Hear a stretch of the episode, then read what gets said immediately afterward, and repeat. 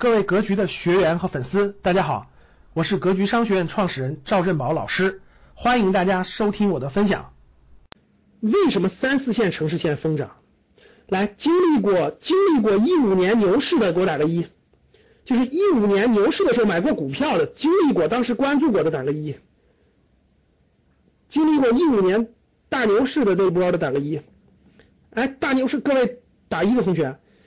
你们记不记得，在牛市早期的时候都是好公司涨，到了牛市后期的时候，垃圾股漫漫天疯涨，而且是越没人买的股票，就价值便宜的，牛市后期就消灭低价股，你们记不记得？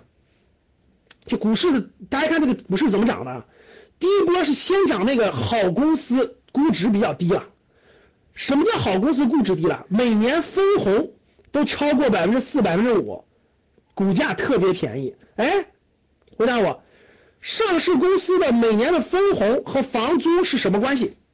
回答我，上市公司每年分红，这点大家知道吧？好公司分红，分红和房租是什么关系？回答我，回答我，上市公司每年给你分的真金白银，哎，教室里各位。格局老很多老学员可能都享受过上市公司的分红，对吧？教室里大多数人都没享受过。哎，享受过上市公司分红的给我打个一，从来就没有享受过上市公司分红，就从来没见过分红回头钱的给我打个二，从来就没也不知道也不知道也没享受过的打个二，然后享受过的甭管多少享受过打个一。好，你看，那大家看。我们用资本市场给大家解读这个房子啊，是一模一样的，各位一模一样的，炒的就是房子的金融属性，跟那个资本市场是一样的。大家看，这个牛市启动的时候是最先启动的什么？是跌跌跌跌跌跌跌的已经很低了，跌到什么地步呢？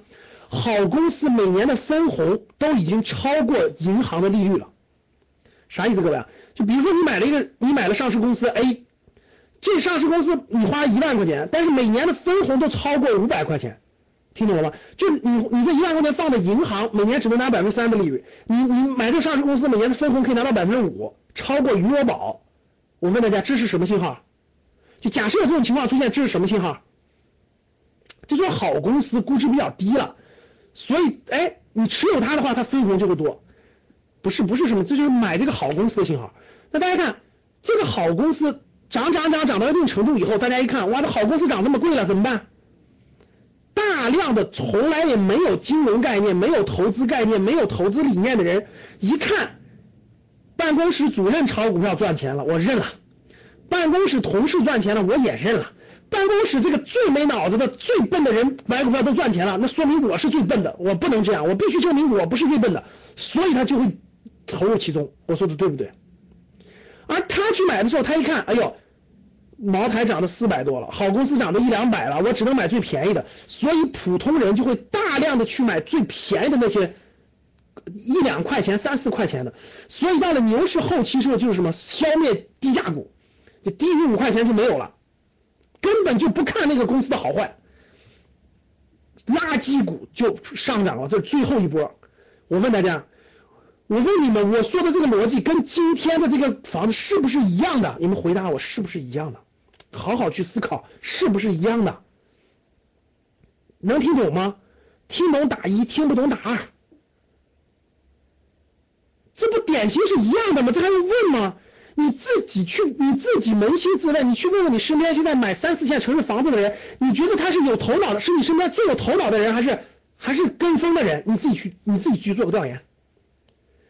你自己去做个调研，你觉得现在去三四线城市跟风的人，他们是你身边最有头脑的人吗？他们是你身边经过认真分析的人吗？他们是不是就是那个牛市涨到后面跟风的人？你自己去衡量一下。我讲这么多，听懂了吗？现在买的什么人？现在买的就是一二线城市限购买不上了已经，然后手里还有点余钱的人，也。也从来不学习，也不也不认真思考的人，然后呢，手里又有钱，他家又是三四线城市的，他说得了，咱北北上广深的房子涨这么贵了，咱去买便宜的吧，咱回家乡买便宜的去吧。结果一二线城市有点手里有点钱的人跑回去买他家乡三四线城市的房子去了，一买，三四线城市的人本来不打算买房子，因为他有住的，他也不缺房子。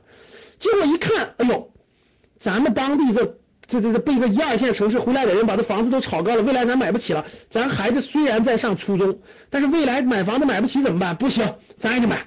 于是大量生活在小城市的，哎，各位，我问大家，一五年牛市到后期的时候，你发现没发现？你身边有很多亲戚朋友都是农农村的小城市的，突然给你打电话问你，哎呀，听说股票能赚钱，我能不能买点啊？你身边有没有这样的人？给我打个一。就是一五年到五六月份的时候，你身边很多从来就不不出山沟的人，从来就不出来的人，三四线城市的人跑出来问你来了，记不记得？一样的道理啊！大家看，本来在三四五线城市生活挺安逸的人，他也不缺房子。他一带动，他看见我坏了坏了坏了坏了坏了坏了坏了坏了坏了，这这这这现在别人一涨，未来我买不起了，于是就跟风去买去了。我说对不对？所以就造成各位股票和房子是一样的，上市公司也分好坏，房子也分好坏。